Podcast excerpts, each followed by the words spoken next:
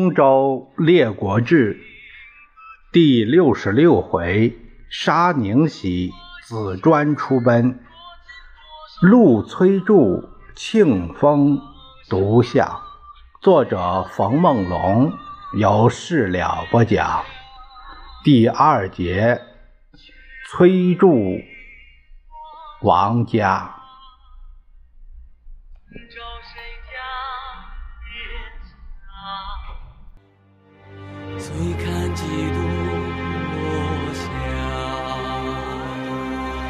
泪洒谁家铠甲？厉兵秣马。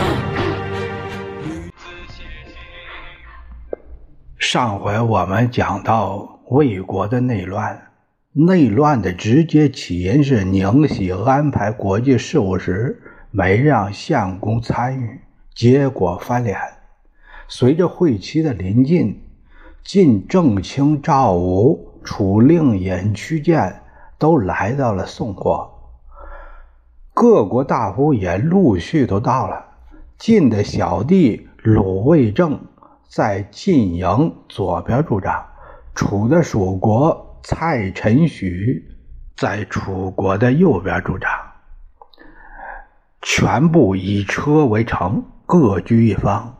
宋当然是地主身份，按会前的磋商议定，照朝聘呃长期，楚之属朝聘于晋，晋之属朝聘于楚，贡献的礼物各省一半，两边分用。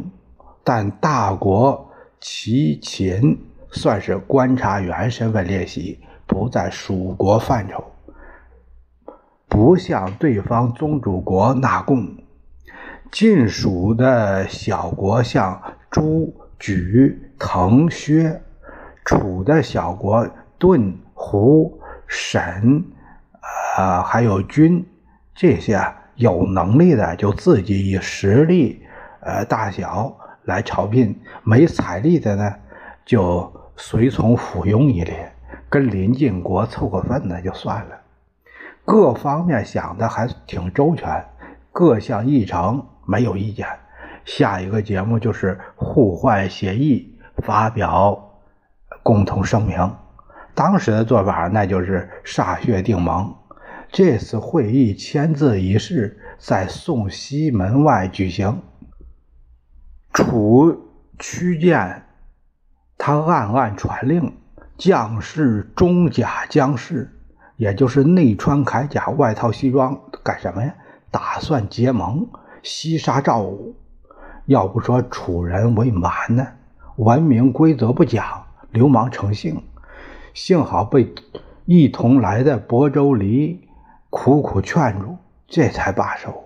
赵武这边也不是吃素的，情报已经到了他的案头，他和杨蛇溪就商量。应该怎样对待楚国的这个无赖行径？杨蛇溪说：“这就可以搞笑了。本次为盟就是为和平来的，却要在会上动手，这不太滑稽了吗？如果楚敢用兵，那他将失信于诸侯啊！诸侯哪个还服他呢？那队伍怎么带呀？不可能出现的事儿，咱们做好守信就可以了。”其他的不用担心，何患呀？等到了签字那天，又有了小插曲。楚国的屈建提出，还是我们楚先杀，让项术把楚的意思传话给晋。项术来到晋军，他不敢提这事儿，但干什么来了？必须得说呀，逼得他没办法，只好让从人替他说。我估计这个相术心里骂死楚国了，这他妈什么事儿啊？让我为难，我也是找这个麻烦干嘛呀？在家看《还珠格格》不好吗？赵武听了楚的要求后，他说：“昔我先君文公受亡命于建土，遂服四国。”长有诸相，楚安得先于晋？那意思是你楚国算老几？相术碰了一鼻子灰，把意思又转述给屈建。屈建说：“那要说起论王命，我楚也曾经受命于惠王。我们这次所以会盟，就说明楚晋不相上下，应该平起平坐。再说了，晋主盟那么久了，轮也轮到我们了。如果还是晋先，那就是楚向晋示弱了，干脆还按敌国对待吧。”哎呦！橡树啊，都快哭了。他硬着头皮再传话给晋。赵武仍然坚持立场。杨蛇西就开导赵武：主盟以德服人，不是以势压人。如果有德，先杀后杀有什么关系呢？只要赢得诸侯的拥戴才是王者。如果无德，先杀又怎么样呢？嗯，诸侯背叛他，最终还是完蛋。再说了，和诸侯以和平为名，和平是立天下的事儿。如果为征杀起了刀兵，用兵则必失信，那不是有违大会初衷了吗？咱们先让他一下，通过这个精神胜利法，赵武才不纠结了，点头让楚先上，到此定盟。才算圆满结束。魏国的食物参加了会盟，会议结束后，他得到了国内的消息：宁喜被杀，这好吗？来的时候好好的，现在回不去了。他是宁喜系统的，也不敢归位，只好跟着赵武去了晋国。晋楚两家。相安无事者一段时期，这个不在话下。再说齐国的右相崔杼，自打弑了庄公，立景公，威震齐国。左相庆丰，他爱喝酒，嗜酒如命，还好田猎，常不在国中。崔杼，呃，于是就独秉朝政，他成了一把手。庆丰心里边就暗暗生计。崔杼本来是许诺唐江立崔明为嗣，但是一看到长子崔成那一只胳膊那可怜样，于心不忍，怎么也说不出口。崔成也看出来父亲的意思了，主动让明明接班。条件是，只要把崔毅给我养老就够了。崔杼答应了，东郭衍和唐无咎还不肯让。他说：“崔宗义也，必以受宗子，那是祖传的产业啊，所以那得给小明。”崔杼就跟崔成商量：“你看看。”我本想把崔毅给你，可是这个严和乌鸠不同意啊，你说咋办？奈何？啊？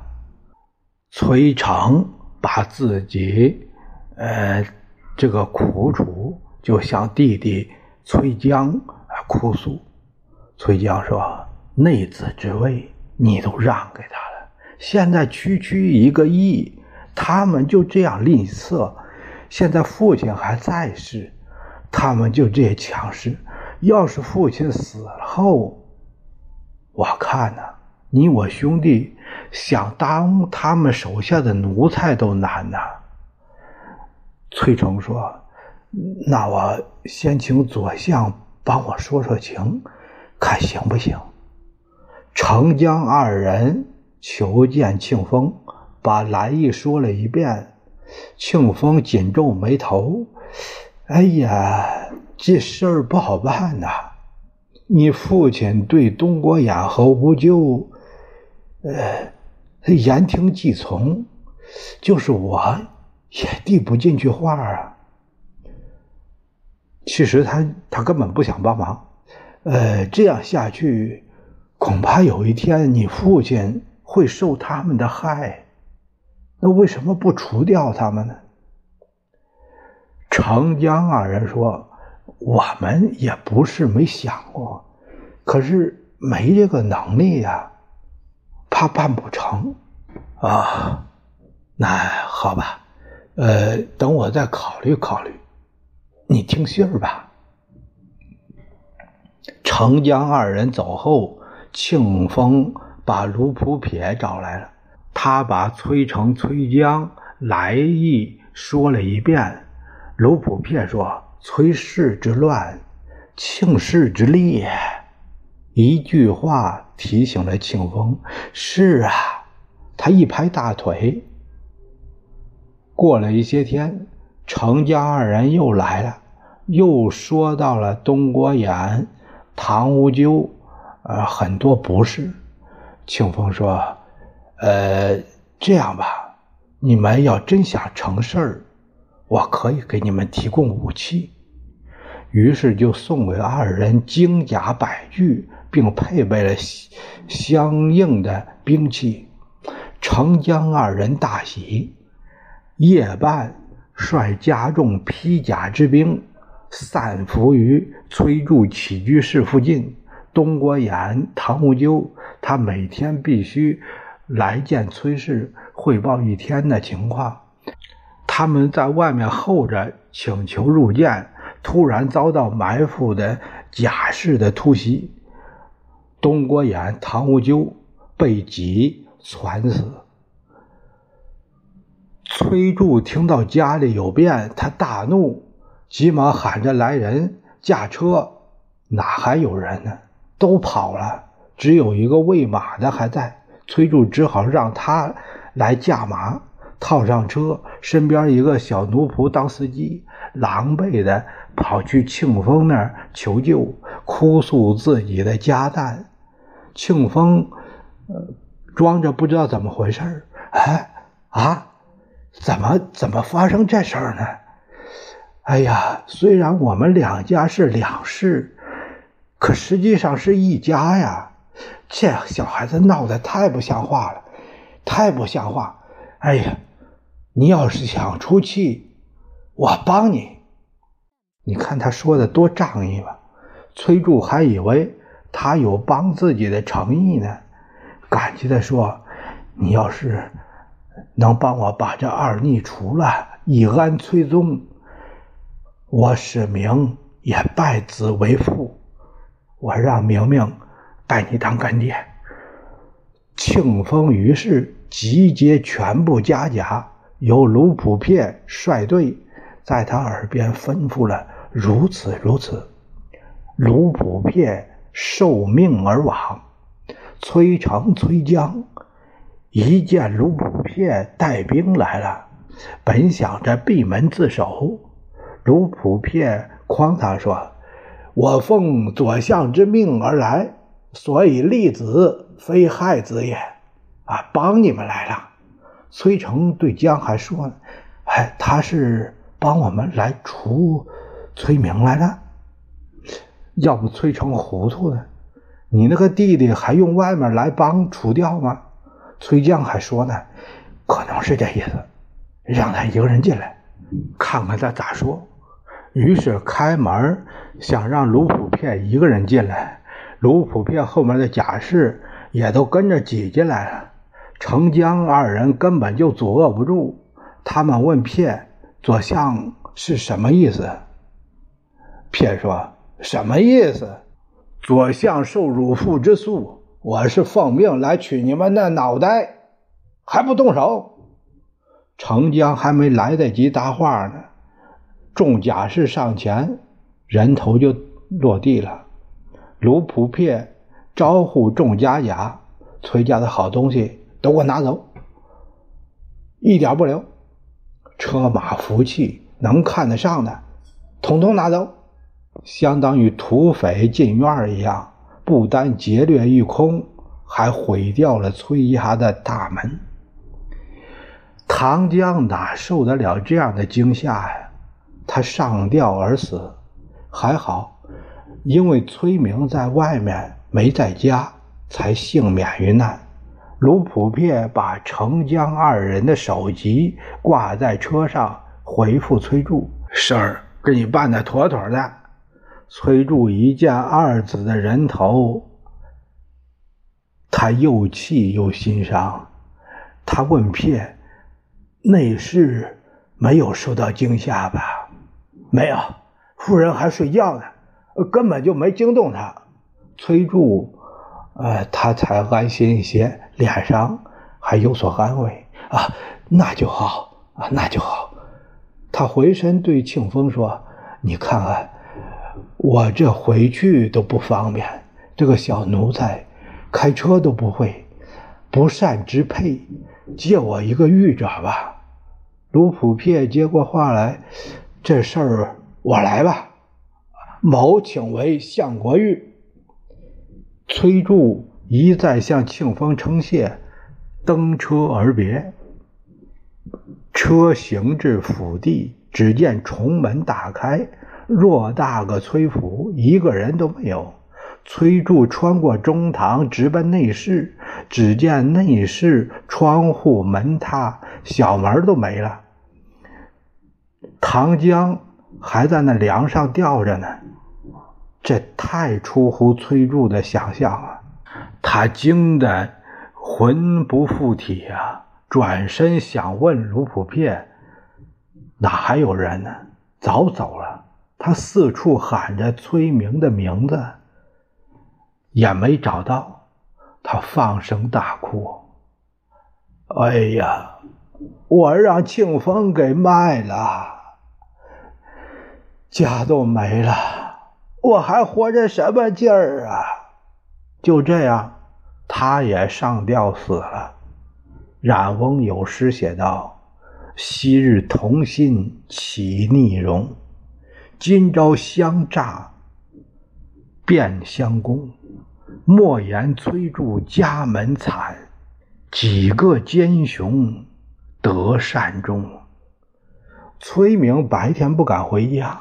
到了半夜，潜回府地，偷偷的把父亲、母亲的尸首用一个棺材给装上，用车拉着，把二人埋在了祖坟墓地，也不起坟，就算是安葬了。崔明只同那个养马的一起把事儿给办了，其他的人都不知道。料理完双亲的后事，崔明。出奔去了鲁国。关于崔杼之死，庆丰给出的说法足可以大义凛然。他对景公说：“崔杼实际上是弑君者，臣不敢不讨。”景公还小，他只能说是为为而已。自此，庆丰成了一把手，独向景公。以景公的名义，召陈虚无重归齐国，这算是个政治姿态。虚无告老还乡，他的儿子陈无宇接了班这事儿发生在周灵王二十六年，也就是在这一年，吴楚两国战事不断，楚康王为此还大建水师。建造了不少战船，可是吴国早有准备，楚国也没能占得便宜。吴王于载继位才两年，此人是好勇轻生，咽不下楚国来伐这口气，他使相国屈胡庸，诱使楚的属国叔纠叛楚。楚令尹屈建率师伐叔纠，养由基主动请缨，要为先锋。屈建说：“将军老矣，叔纠罪而小过，不忧不胜，无相反也。不就不劳您大家了。”养由基说：“处罚叔纠，这个叔纠啊。”是这个安徽省舒城县，呃，这个群书的一支。处罚书鸠，吾必然来救。我跟他们交手多了，熟知军情，愿随一行，虽死不恨。杨由基很不愿意听别人说他老，我老不行了，不行了，不行了，我愿意死在疆场上。屈建见他说个死字，心中恻然，有点感伤。杨由基又说：“某受先王之欲，常欲以身报国，恨无其地，今须发俱改，设一旦病死骈下。”乃令尹父毛矣。有一天我不能动了，病死在屋里，那可是令尹，你没能让我如愿呐。屈建没办法，一看老将军这么坚决，也只好依他，派大夫西环协助，养由基行至黎城，这个也就是舒鸠城。吴王的弟弟一妹。同相国屈胡庸率兵来救，西桓的意思是等大军来了以后再战。亚由基说：“无人善水，现在他们弃舟登岸，且射御都不是他们的长项，趁其出至未定，应当迅速出击。”于是直攻贯石，身先士卒，箭无虚发。射中就死，吴军有点怕了，稍稍撤退。养由基在后面紧追，正遇上胡庸的战车，他骂道：“叛国之贼，你还有脸见我！”说着引弓来射胡庸，胡庸隐居而退，车疾驰如风。养由基吓了一跳：“啊，胡人也善御了吗？哎，他们也会开车了。”哎呀，我早开工好了，恨不早射呀！刚说完，只见四面铁叶车围裹过来，把养由基困在了核心。乘车的将士个个都是江南一级射手，弓矢齐发，养由基死在了乱箭之下。当年楚公王曾说过一句话：“其事义必死。”结果不幸让公王言中了。西环收拾败军，回报屈建。屈建叹了一口气：“唉，养叔之死是他自己想要的归宿啊，也算是随他的愿了。”屈建在西山下设伏，使别将子江以私人小股武装。诱使吴军来交锋，才十余回合，转身就跑。胡庸感觉不对，一定是有伏兵，不能追。一妹登高一望，也没看出什么异常。啊，出人跑了！一顿，于是进出兵追击，来到了西山之下。子江回头又战，伏兵尽齐。一妹被团团围住，左冲右突，就是闯不出去。最后还是胡庸兵到，杀退了楚军，救出了一妹。吴国败归，屈建随手灭掉了舒纠。第二年，楚康王又要兴师伐吴，向秦求兵。秦景公使他的弟弟公子楚。率兵来助战，吴国也不含糊，胜兵已守江口，楚根本就没有机会，那怎么办？结果把气撒在了郑身上，谁让你跟进呢？结果还师亲郑，楚大夫穿风术擒获了正将黄杰，公子围。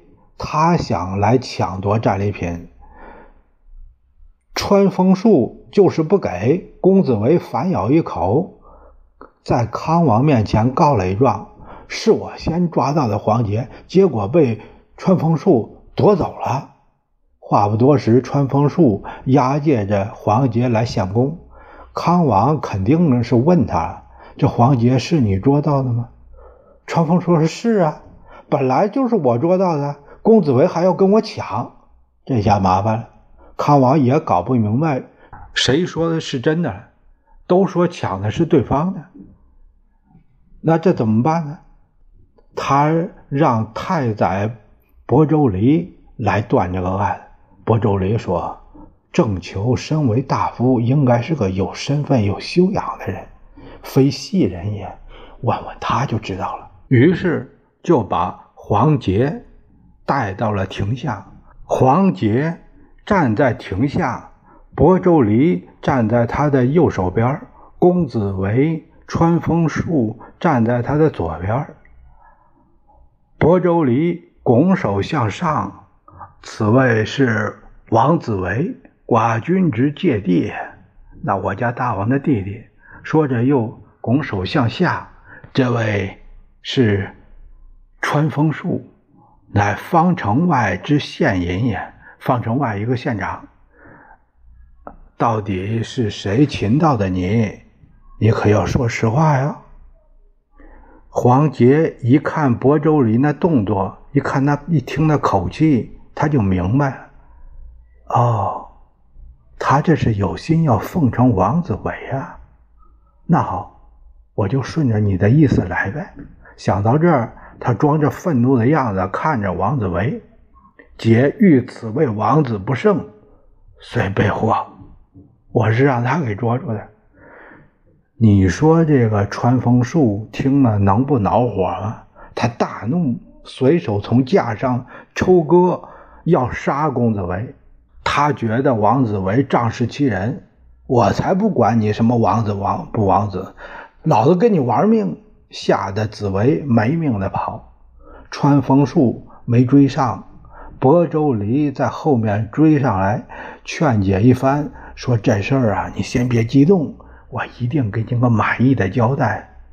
穿风树这才住手，亳州离把情况。反映给康王，最后结局是两个人功劳各一半，然后又摆了一桌酒席，哎，给二人讲和。